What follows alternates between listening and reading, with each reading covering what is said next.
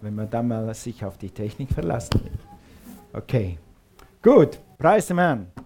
Schön war es am Waldfest, schön, dass ihr da wart. Praise God. Danke für alle eure Mitarbeit. Was great.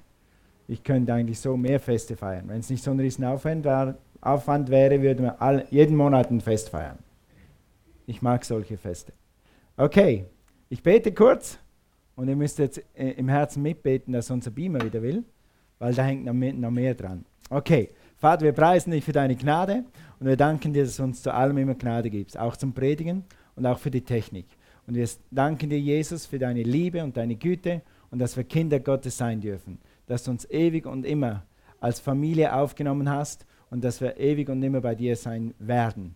Wir preisen dich für dieses Wort heute Morgen und wir danken dir, dass dieses Wort Leben bringt und Heilung bringt und Kraft bringt und Wahrheit bringt und Zuversicht bringt. In Jesus' name. Amen. Gut, okay. Thank you, Jesus. Halleluja. Jetzt gerade nicht, oder? Okay. Gut, dann muss ich euch meine Geschichte erzählen. Wenn die Geschichte nicht läuft, dann muss ich euch meine Geschichte erzählen. Und zwar ist das so, ich bin ja, einige von euch kennen die Geschichte schon, aber das passt einfach so gut zu unserer Predigt heute. Ich bin katholisch aufgewachsen und ich bin dankbar dafür, dass meine Eltern mich an etwas ge gewöhnt haben, das da heißt Gott und das da heißt Glauben und das da heißt Kirche. Dafür bin ich dankbar. Aber ich habe nie, nie das gefunden in dieser Kirche, was ich gesucht habe. Weil ich glaube und ich weiß das heute, dass in jedem Herzen etwas ist, was Gott sucht. Etwas, etwas, was Gott anbeten will. Und bevor du das nicht gefunden hast, bist du irgendwie nicht zufrieden, egal welche Religion du hast, egal, welchen Glauben du hast. Und eines Tages ist meine Schwester so wild geworden, meine älteste, ich habe fünf Schwestern, und die älteste Schwester ist, äh, hat sich dann äh, irgendwo so in einer Veranstaltung zu Jesus hingewendet und ist dann von da in die Pfingstgemeinde gegangen. Und dann, ich hatte immer einen guten Draht zu ihr und sie zu mir auch. Und dann eines Tages war ich in ihr, bei ihr in der Stadt, Luzern heißt die, auf Besuch. Und dann hat sie gesagt, willst du mitkommen in die Kirche? Ja klar, komme ich mit in die Kirche. Jetzt schaue ich mal, wo du da hingehst. Und dann sind wir reingekommen und da standen alle Leute, da waren etwa 150 Leute und die standen alle so da. Und dann denke ich, jetzt bin ich im Irrenhaus gelandet. Wo geht meine Schwester hin? Nach 30 Sekunden bin ich, habe ich auf dem Absatz kehrt gemacht und bin durch die halbe Stadt gerannt und habe immer gedacht, was machen die, was machen die, so kann man doch nicht Kirche haben. Das geht einfach nicht. Und ich wusste nicht mehr. Und dann bin ich in die katholische Kirche gegangen in Luzern. Das war eine super Kathedrale, hat es da. Da war ein Priester da vorne und etwa 15 oder 20 Leute waren da. Und dann war da die Messe. Ja? Und von dem Moment an wusste ich, dass da Leben ist und das ist hier nicht. Und seither hatte ich Hunger nach diesem Leben. Ich wusste, da ist Leben, da ist etwas, was mehr ist als das, was man mir in der Kirche erzählt hat. Ich will das. Und dann war meine Suche gelauncht, wie man auf Englisch sagt, und dann wusste ich, irgendwann werde ich das finden. Und als ich Jesus angenommen hatte, hatte ich dieses Leben gefunden ein paar Monate, Jahre später, weiß gar nicht mehr genau. Aber das, du, wenn du einmal Leben gerochen hast, dann weißt du, was Leben ist. Ehre sei Gott. Gut, also, äh, geht mal zu Johannes. Geht jetzt? Ja, gut, super. Jetzt passt es sehr gut rein. Äh, es gibt, ihr habt gut gebetet. Es gibt eine Filmszene, Indiana, wer kennt Indiana Jones? Ja, okay, gut die Suche nach dem heiligen Gral oder nach dem heiligen oder ewigen Leben, könnte man auch sagen. Alle Welt sucht danach, weil sie glauben, dass er ewiges Leben gibt. Dieser Gral gibt ewiges Leben. Man, man muss drei Prüfungen bestehen, um den Becher zu bekommen. Diesen Becher, wenn du diesen Becher hast, dann hast du ewiges Leben. Dann kannst du Wunder tun und dann kannst du andere Leute zum Leben bringen und, und so weiter. Und die letzte Prüfung braucht Glauben. Und das schauen wir uns jetzt kurz an. Könnt ihr mal die Rollos auch noch runter tun? Könnt ihr da hinten, zu, macht schnell hinten zu, damit das Licht besser ist, damit man das sieht. Danke. H. O. V.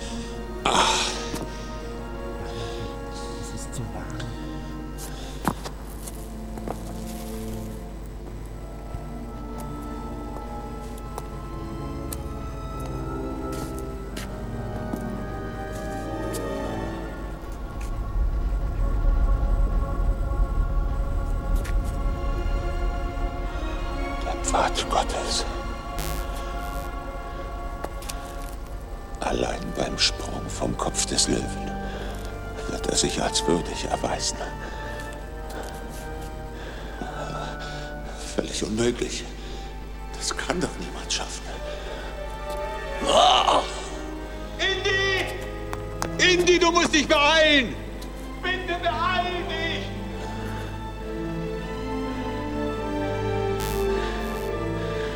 Es ist ein Sprung des Glaubens. Oh Gott, musst glauben, mein Junge.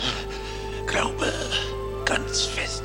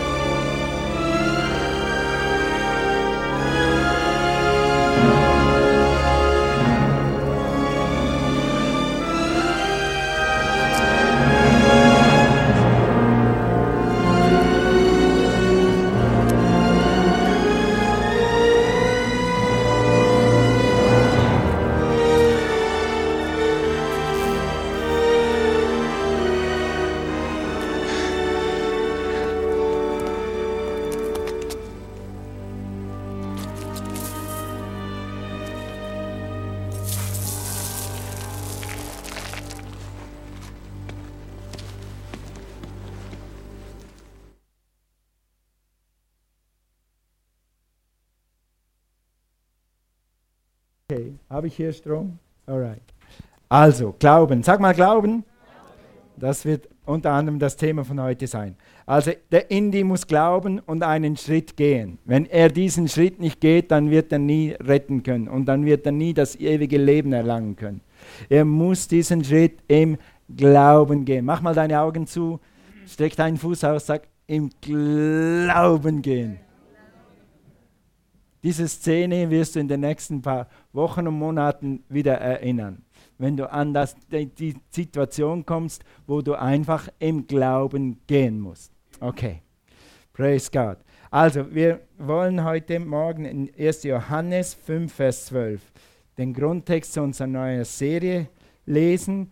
Das Thema, wer wird glauben, heißt Life Unlimited, so wie unsere Gemeinde. Wir werden eine Serie machen oder eine Serie über Life Unlimited oder auf Deutsch Leben im Überfluss.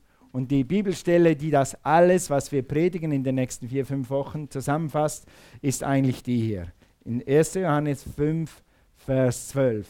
Wer den Sohn hat, hat das Leben. Wer den Sohn Gottes nicht hat, der hat das Leben nicht. Okay, so einfach ist das.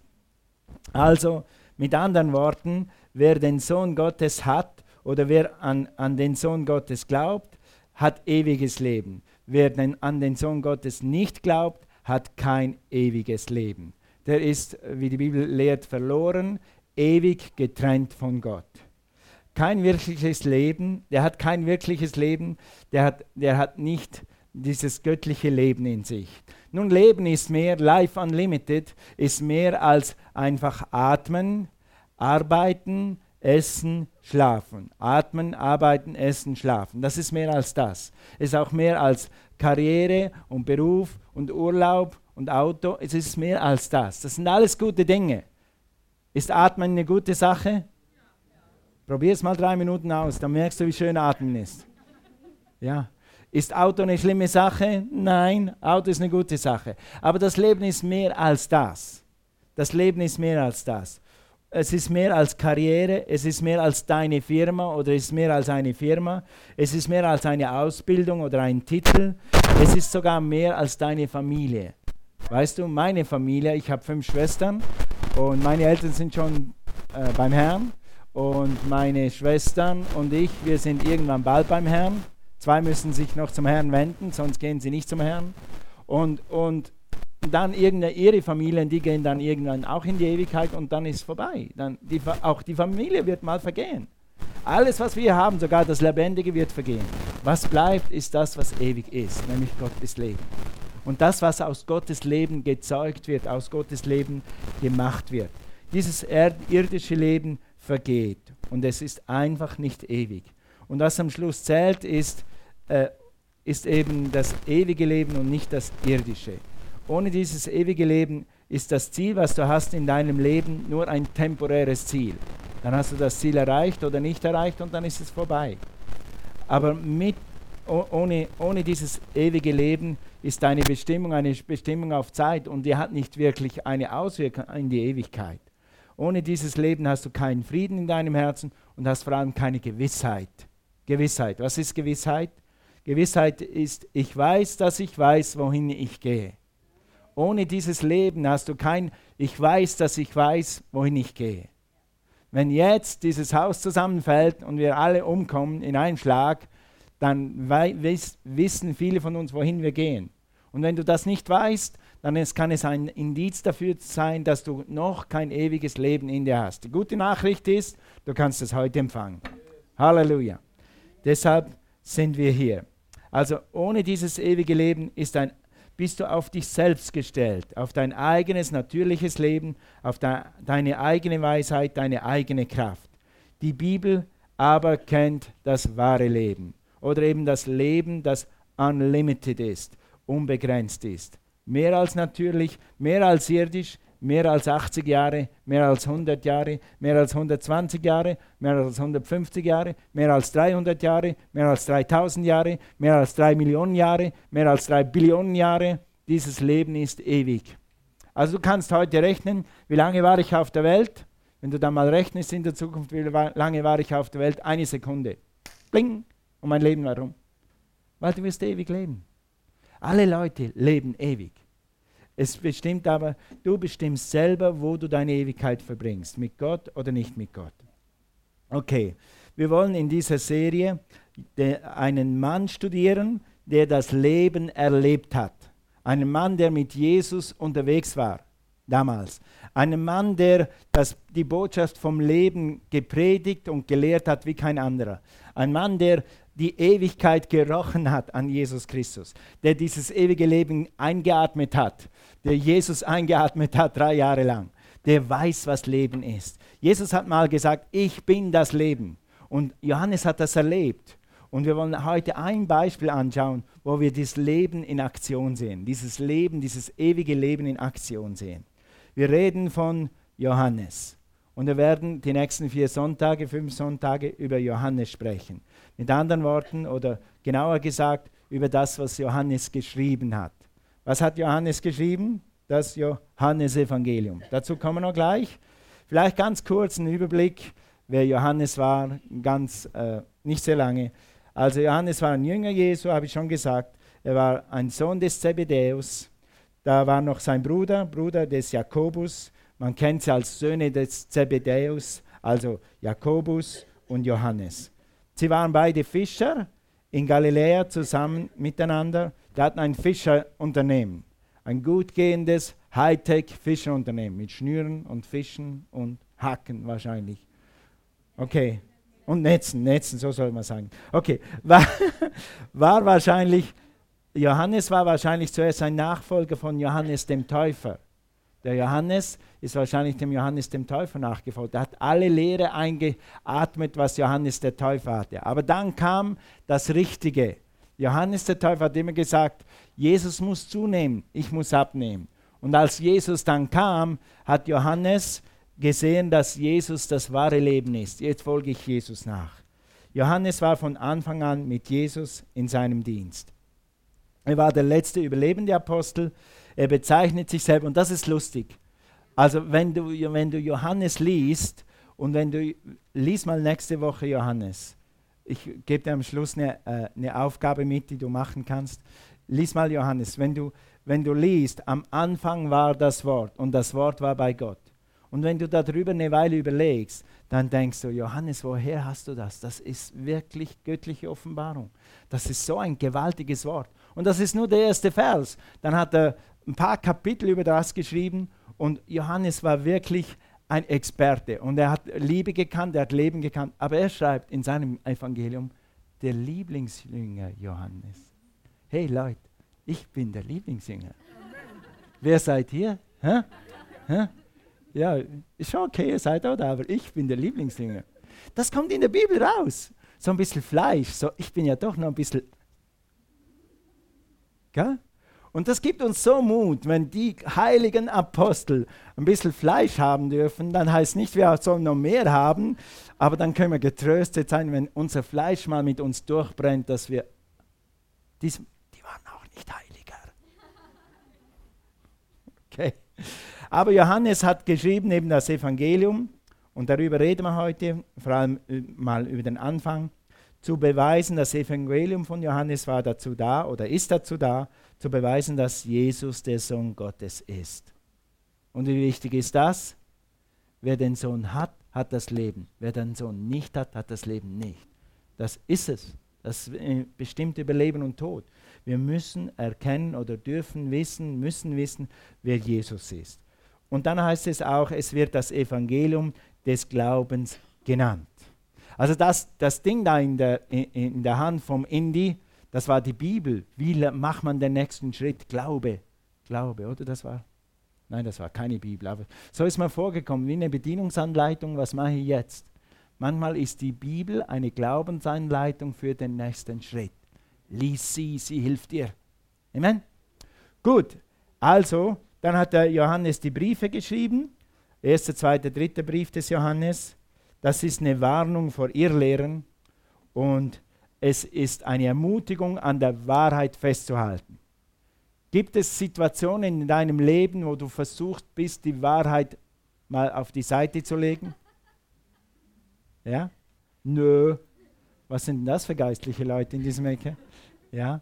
Gibt es mal Situationen in deinem Leben, wo du denkst, ah, vielleicht ist das mit der Bibel, vielleicht muss ich das nicht so ernst nehmen, vielleicht ist das mit Gott wirklich nicht so wahr oder nicht so ernst. Das, aber Johannes schreibt in seinem Brief, halte an der Wahrheit fest. Das ist seine Botschaft da drin. Gut, und dann hat er natürlich noch die Offenbarung geschrieben. Johannes war vom Kaiser Domitian auf der Insel Patmos verbannt worden. Dort hatte er Visionen. Und was für Visionen? die ich bis heute noch nicht verstehe. Aber es gibt, wenn du die Offenbarung durchlässt, ein paar Sachen, die verstehst du. Dann nimm die Sachen, die du verstehst und leb mit denen und lass die anderen einfach mal liegen. Wir haben ja noch die ganze Ewigkeit, Offenbarung zu studieren. Und wenn ich dann mal im Himmel bin, dann habe ich sicher ein bisschen mehr Weisheit als hier. Okay? Aber bis dahin, und deshalb äh, werden wir heute nicht über die Offenbarung reden, sondern über Johannes. Ein bisschen leichter zu verstehen. Gut, dann lass uns zu Johannes 11 gehen. Johannes 11, wir werden gleich lesen ab Vers 20. Das ist eine Geschichte, wo du das Leben in Aktion siehst. Du siehst Leben in Aktion, was Leben tut. Und du siehst auch, wie Menschen, wie Martha zum Beispiel, das Leben akzeptieren, wie sie den Sohn Gottes akzeptiert. Gut, und die, ihr kennt die Geschichte, einige von euch kennen die Geschichte von Lazarus. Also Lazarus ist gestorben äh, weiß nicht warum, er ist einfach gestorben und er ist schon vier Tage, sag mal vier Tage im Grab. Wir haben vom Jahr, vom halben Jahr haben wir zwei Geschichten, Berichte gehört von zwei Menschen, die in der Ewigkeit waren, die bei Jesus waren und nach 15 Minuten wieder zurückgekommen sind. Oder nach vier Stunden wieder zurückgekommen sind. Aber Johannes war vier Tage weg. Ah, Entschuldigung, Johannes, Lazarus, danke. Okay. Da, ist gut, wenn man gut, gute Zuhörer hat. Also gut, äh, Lazarus war vier Tage im Grab. Und dann lesen wir hier die Geschichte ab Vers 20. Jesus kommt zu dieses, in diese Situation und dann heißt es, als Martha nun hörte, dass Jesus komme, lief sie ihm entgegen. Maria aber blieb im Hause. Da sprach Martha zu Jesus, Herr, wärst du hier gewesen, mein Bruder wäre nicht gestorben. Das wäre eine Predigt für sich.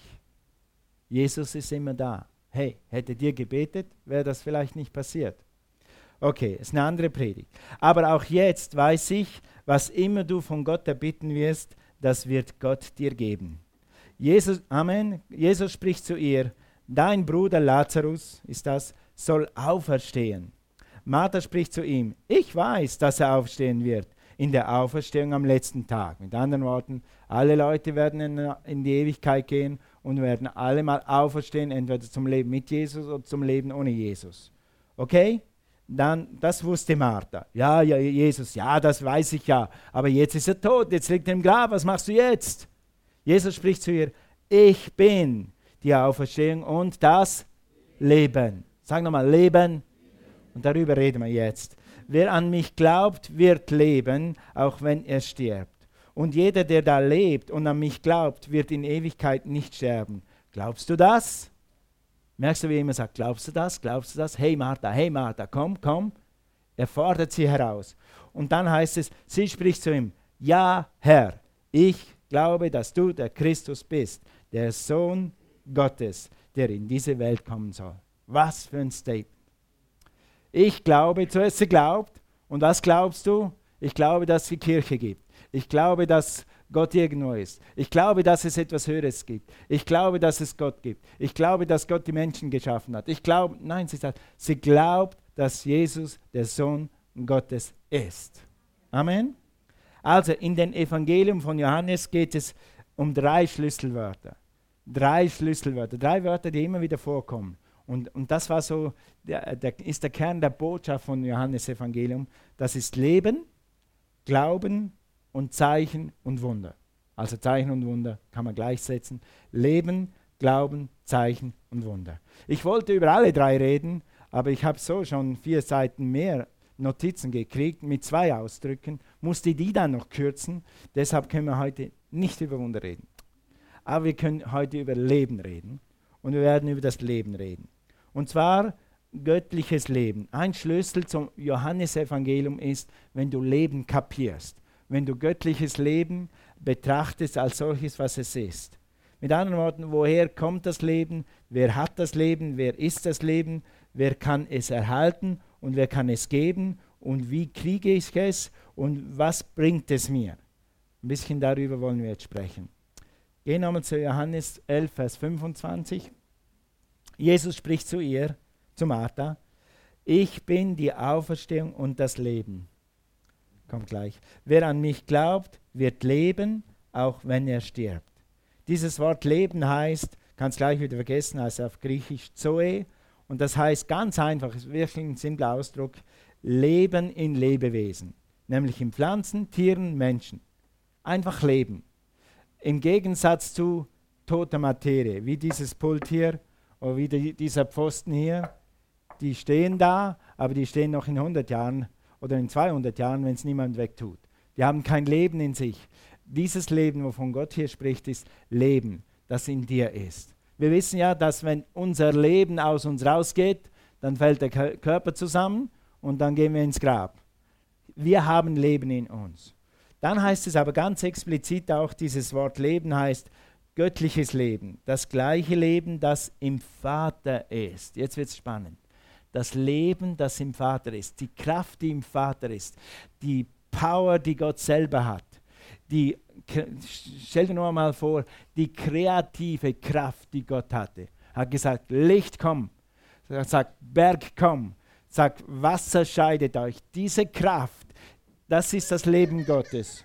Und dieses Leben Gottes, ist im Vater. Dann in, kam es in, dieses Leben kann im Sohn auf diese Erde und durch Glauben kann es in uns sein und kann in uns wohnen. Durch den Glauben an Jesus Christus. Oh, oh du Armer. Okay. Also, das Leben, Jesus ist das Leben. Und das Leben schenkt Leben. Oder das Leben macht lebendig. Von Lazarus lesen wir in Johannes 11, Vers 43. Johannes 11, Vers 43. Also muss ich die Situation vorstellen, die haben wahrscheinlich alles gemacht, was sie konnten, um Lazarus am Leben zu erhalten. Alles hat versagt. Dann ist Lazarus wirklich, die Katastrophe ist eingetroffen, Lazarus stirbt. Jetzt ist er im Grab, die haben ihn begraben, begräben ist rum. Langsam erholen wir uns von all den Strapazen. Ist schon drei Tage her. Wir schauen langsam nach vorne. Das Leben muss irgendwie weitergehen ohne Lazarus. Und jetzt kommt Jesus. Und jetzt sagt äh, Martha und Maria sagen zu Jesus: Hey, Jesus, warum warst du nicht hier? Hey, wenn du hier gewesen wärst, wäre uns das nicht passiert. Was machst du jetzt? Und dann lesen wir hier in äh, nach vier Tagen lesen wir hier in 43, und als er solches gesagt, rief er mit lauter Stimme, Lazarus, komm raus! Nicht etwa in ein Haus oder irgendwie komm aus dem Laden heraus oder komm irgendwie raus aus deinem Delirium oder mach die Stöpsel raus, damit du mich wieder hören kannst. Sag, aus dem Grab, wo er vier Tage war. Das braucht Glaube, dass es mehr als in die hatte, als er da raus getreten ist. Und hat, Jesus hat gesagt, komm raus. Und das größere Wunder ist, 44, Und als er dies gesagt hatte, rief er mit lauter Stimme, Lazarus, komm raus. Und der Verstorbene kam heraus. Yeah! Und jetzt war Erweckung auf dem Friedhof. Stell dir vor, du würdest das hier in Ulm machen. Du würdest mal, gehst mal durch die Gräber. Es gibt sicher hier im Schwabenland Josef, oder? Josef ist ein guter Name. Josef, komm mal raus! Pff, zwei, zwei Josef springen raus und dann, äh, und der Verstorbene kam heraus, an Händen und Füßen mit Grabentüchern umwickelt und sein Angesicht mit einem Schweißtuch umhüllt. Also er war noch gebunden. Er war noch gebunden. Er hatte Binden vor, er konnte nichts sehen. Vielleicht wusste er nicht mal, was wirklich passiert ist mit ihm. Vielleicht hat er nicht mal realisiert, dass er jetzt wirklich am Leben ist. Wenn du diese Berichte studierst von Leuten, die weg waren, die, die ja, okay, ich kann in das Detail nicht gehen. Schweiß umhüllt. Jesus spricht zu ihnen, bindet ihn los und lasst ihn gehen. jetzt ist er gerade von den Toten auferstanden und jetzt muss Jesus noch Anweisung geben, dass man diese Verbinden, Binden losmacht. Okay, vielleicht bist du lebendig heute Morgen. Wenn du Jesus in deinem Herzen hast, dann bist du schon lebendig. Aber vielleicht hast du noch ein paar Binden. Was sind Binden? Um die Augen. Was könnten Augenbinden sein? Ich sehe die Antwort nicht. Ich habe diese Frage, Herr, wo geht's lang? Herr, was ist der nächste Schritt? Herr, Herr, warum, warum ist das immer so? Warum ist das so? Seit fünf Jahren kämpfe ich damit. Warum ist das so? Weißt du was? Jesus kann Binden wegnehmen. Halleluja. Jesus kann Binden wegnehmen. Dann äh, Binden um die Beine. Vielleicht hast du irgendwelche äh, mentalen Binden um deine Beine oder um deinen Verstand, um deine Hände, wie auch immer. Etwas, was dir die Sicht verdeckt oder etwas, was, was dich hindert. Zum Beispiel dieses Wort, das geht nicht, oder? Oder das kann ich nicht. Das kann ich nicht. Wenn ich früher mit meinem Vater auf der Baustelle war, wir hatten immer eine Baustelle. Deshalb habe ich immer noch so gerne eine Baustelle, weil wir immer eine Baustelle hatten. Dann habe ich den Hammer in die Hand genommen und dann habe ich gesagt, es geht nicht. Dann hat er gesagt, dann halt den Hammer richtig und hau drauf, es geht. Okay. Und das machst du so vier, fünf, zehn Mal und dann kapierst du, wenn du mit dem Vater was machst und er sagt, es geht, dann geht's. Und das ist okay. Der Vater im Himmel sagt dir, es geht. Amen. Es geht. Wir werden das schaffen und ich instruiere dich so lange, bis du es geschafft hast und bis du durch bist und bis du den Sieg hast. Wir lassen nicht locker. Das ist Glaube. Das ist Glaube. Sag mal, es geht. Oder könnte es vielleicht diese Blende vor dir haben oder diese Binde. Das hat noch keiner geschafft. Ich habe noch nie, das habe ich noch nie gemacht. Ja, bin so begeistert. Ich habe jetzt zwei Assistentinnen in, mein, in unserem Büro im Life Unlimited. Eine macht Zahlen, die andere macht Administration. Und eine hat zu mir gesagt, ja, das kriege ich auch noch hin. Habe ich noch nie gemacht, aber das kriege, das kriege ich auch noch hin. Das kriegen wir irgendwie hin. Und sie kriegt es hin. Sie kriegt es hin. Ja? Das ist eine, eine Bandage in deinem Leben ist, das habe ich noch nie gemacht, mache ich nie, mache ich mir. Oder die andere kommt, wenn du mal so jung bist wie ich, dann denkst du, soll ich das jetzt wirklich noch anfangen? Wartet mal, bis ihr so alt seid. Ja?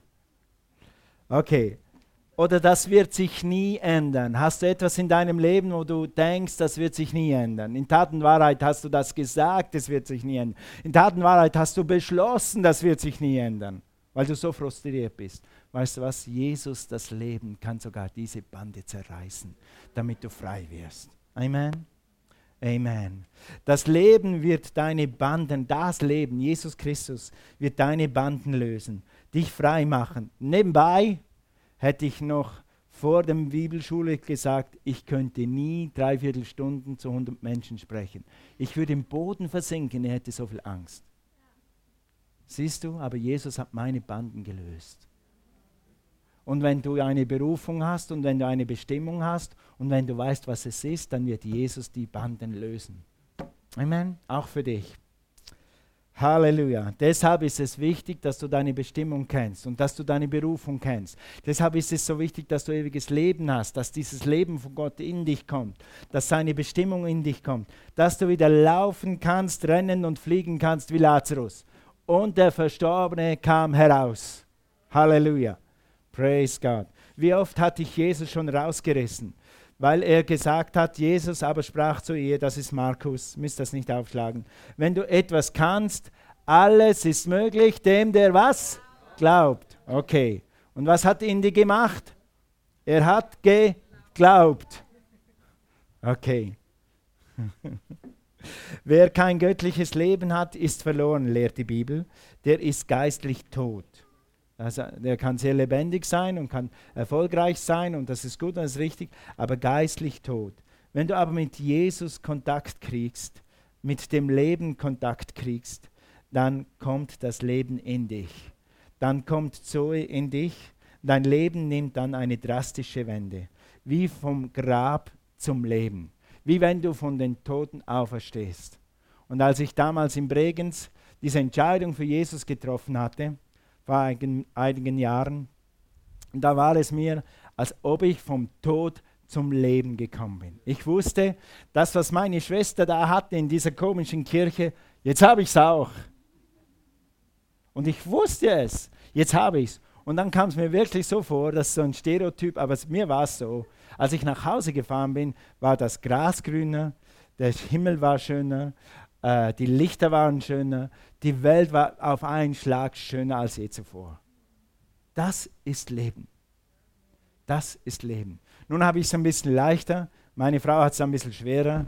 Ich bin vom Gefühl her ein bisschen mehr ein Gefühlstyp. Wenn ich Jesus annehme, dann macht es bei mir. Sie hat Jesus angenommen. Hm, Amen. Okay, ich habe es gemacht, Fall erledigt. Okay. Du musst keine Gefühle haben, aber es kann dir passieren, dass wenn Jesus in dein Herz kommt, dass das Glas grüner wird. Halleluja! Praise God. Als zum ersten, es kann dir passieren, dass zum ersten Mal in deinem Leben macht dein Leben Sinn. Du spürst etwas von dieser Bestimmung. Du spürst etwas von deiner Berufung und Gott hat eine Berufung auf deinem Leben. Nein, du brauchst vielleicht kein Prediger zu sein. Nicht alle Leute sind Prediger. Du brauchst vielleicht nicht mal ein Rangerleiter zu sein. Das ist eine Berufung.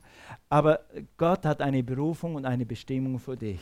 Und er will, dass du deine Berufung und deine Bestimmung findest und dass du sie lebst. Nichts macht so glücklich wie das. Deshalb haben wir in dieser Gemeinde einen Wachstumspfad. Sag mal Wachstumspfad in, in vier Lektionen, viermal eine Stunde, helfen wir dir, deine Bestimmung zu finden, deine Berufung zu finden. Nicht alles davon, weil das ist eine Lebensaufgabe, aber ein Anfang, wo du merkst, okay, in die Richtung könnte es gehen. Das könnte meine Neigung, meine Berufung und meine Richtung sein. Und dann nimmst du das und machst weiter mit Gott und, äh, und suchst deine Berufung und folgst dem, was du weißt.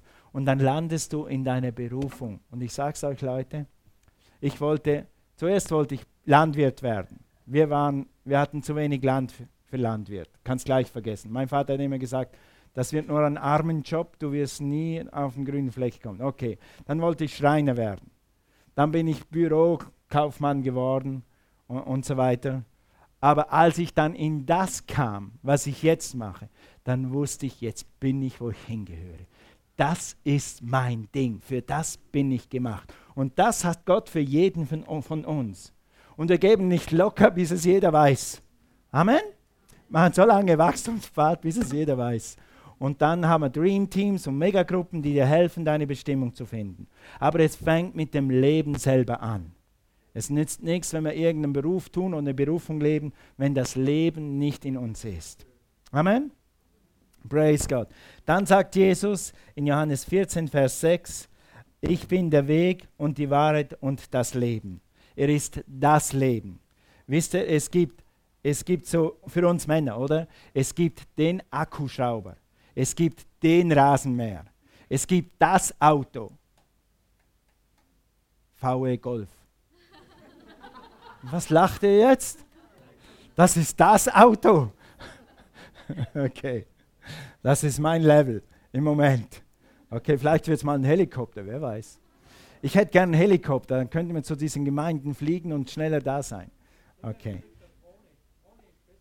Drohne ist besser, dann kann ich die Drohne schicken. Okay. Oder, oder es gibt den Fachmann für Kältetechnik, den Fachmann für Autos, den Fachmann für Fußball. Jetzt kannst du mal ein bisschen rumrätseln, wer das ist. Oder es gibt, für mich gibt es den Berg. Der Berg ist für mich der Sentis. Wer war schon mal auf dem Sentis? Hey! Wow, jetzt bin ich aber überrascht. Wow, ich hätte eine Hand erwartet oder zwei vielleicht. Hier eine, ja. Okay. Das ist mein Hausberg. Da bin ich aufgewachsen. Das ist für mich der Berg. Oder der See. Es gibt der See. Welcher ist der See? Gomersee ist ja klar, da kann man surfen. Okay? Aber es gibt, Jesus sagt, ich bin das Leben. Ich bin Nummer eins Leben. Es gibt kein anderes Leben. Ich bin das Leben. Wenn du Leben suchst, die Leute sagen manchmal, ich will noch leben, warum soll ich in die Kirche gehen? Warum soll ich, gewisse Leute sagen, warum soll ich Familie haben? Ich will leben, ich will leben, weißt du? Du kannst nie mehr Leben haben als das Leben, das in Jesus Christus ist. Leben, was die Leute suchen, ist Jesus. Das andere ist gutes Zugemüse. Ja? Aber das ganze Leben macht keinen Sinn, wenn du das Leben nicht hast. Amen.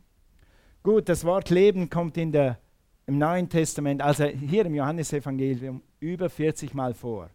Also Johannes hat mit dem Leben mit Jesus Kontakt gehabt und hat gesagt, wenn ich je ein Buch schreibe über Jesus, dann schreibe ich Leben, Leben, Leben, Leben, Leben, Leben, Leben, Leben, Leben, Leben, Leben. Ich habe das Leben erlebt, weil das ihm so wichtig war. Und weil der Heilige Geist das bestimmt hat, dass das in die Bibel kommt, dieses Johannesevangelium ist dieses Leben-Thema eben sehr wichtig für uns. Und wenn wir das äh, studieren und leben, dann haben wir eben Leben. Gut, dann steht hier noch ein großer Satz, Johannes 11, Vers 25. Johannes spricht zu ihr, ich bin die Auferstehung und das Leben. Wer an mich glaubt, wird leben, auch wenn er stirbt. Auch wenn er stirbt. Ja? Auch wenn er stirbt. Keiner auf der ganzen Welt, keine Religion, keine Chemie, kein Arzt kann dir versprechen, dass du lebst, wenn du auch stirbst. Aber Jesus kann. Und dazu brauchst es jetzt das, und da brauchen wir jetzt noch ein paar Minuten, äh, dazu braucht es Glauben, dazu braucht es diesen Schritt, zu diesem Leben zu kommen. Und da studieren wir jetzt noch ein paar Minuten. In Johannes 11, Vers 25 heißt es, wer an mich glaubt. Wer an mich glaubt.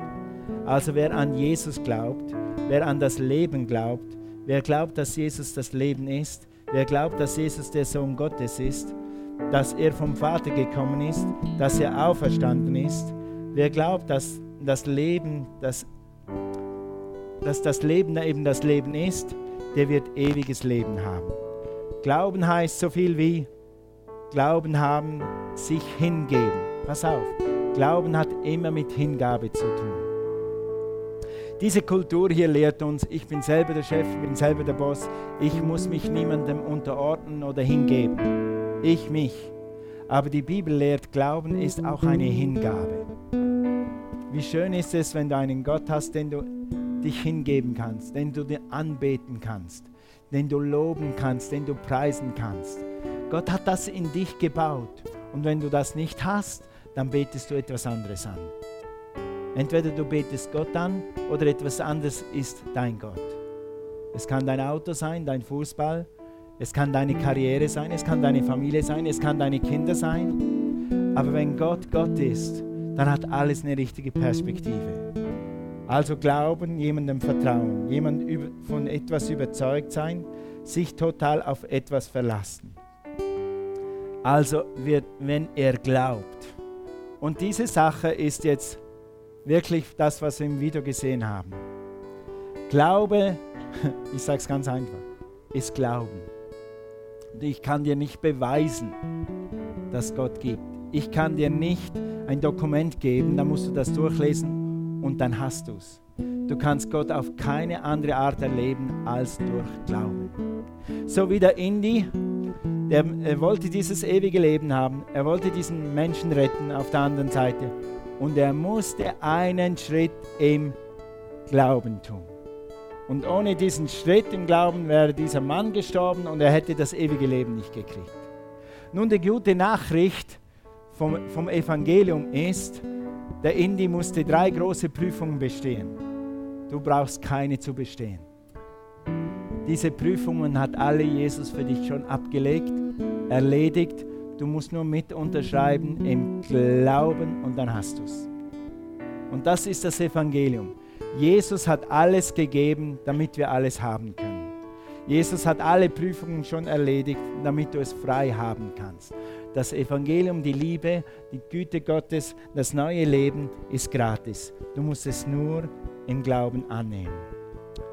Ich muss ein bisschen abkürzen, aber ich habe in unserem Text von dieser Auferstehung von Lazarus, wo das Leben mit dem Toten zusammenkommt und der Tote nachher das Leben hat, habe ich Glauben siebenmal gefunden. Allein in diesem Text steht Glaube, Glaube, Glaube. Und dann sagt er zur, zur Martha, Jesus spricht zu Martha, ich bin die Auferstehung in Vers 25 und das Leben. Wer an mich glaubt, wird leben, auch wenn er stirbt. Und jeder, der da lebt und an mich glaubt, wird in Ewigkeit nicht sterben. Und dann sagt er, glaubst du das? Also Martha und Maria kennen Jesus gut. Lazarus ist gerade auferstanden. Und jetzt sagt Martha, glaube. Martha, glaube. Martha, glaubst du das? Und wenn ich als Pastor immer von jedem so eine Antwort kriegen könnte wie die von Martha, dann wäre ich der glücklichste Pastor auf der Welt. Dann sagt sie zu Jesus, wie geht das weiter hier? ja Herr, ich glaube, dass du der Christus bist, der Sohn Gottes, der in die Welt kommen soll. Dieser Satz ist das Zentrum von Johannes Botschaft. Dieser Satz ist das Zentrum des Universums, weil keiner hat Leben ohne diesen Satz. Jeder hat Leben mit diesem Satz. Amen. Lass uns aufstehen. Halleluja. Praise God.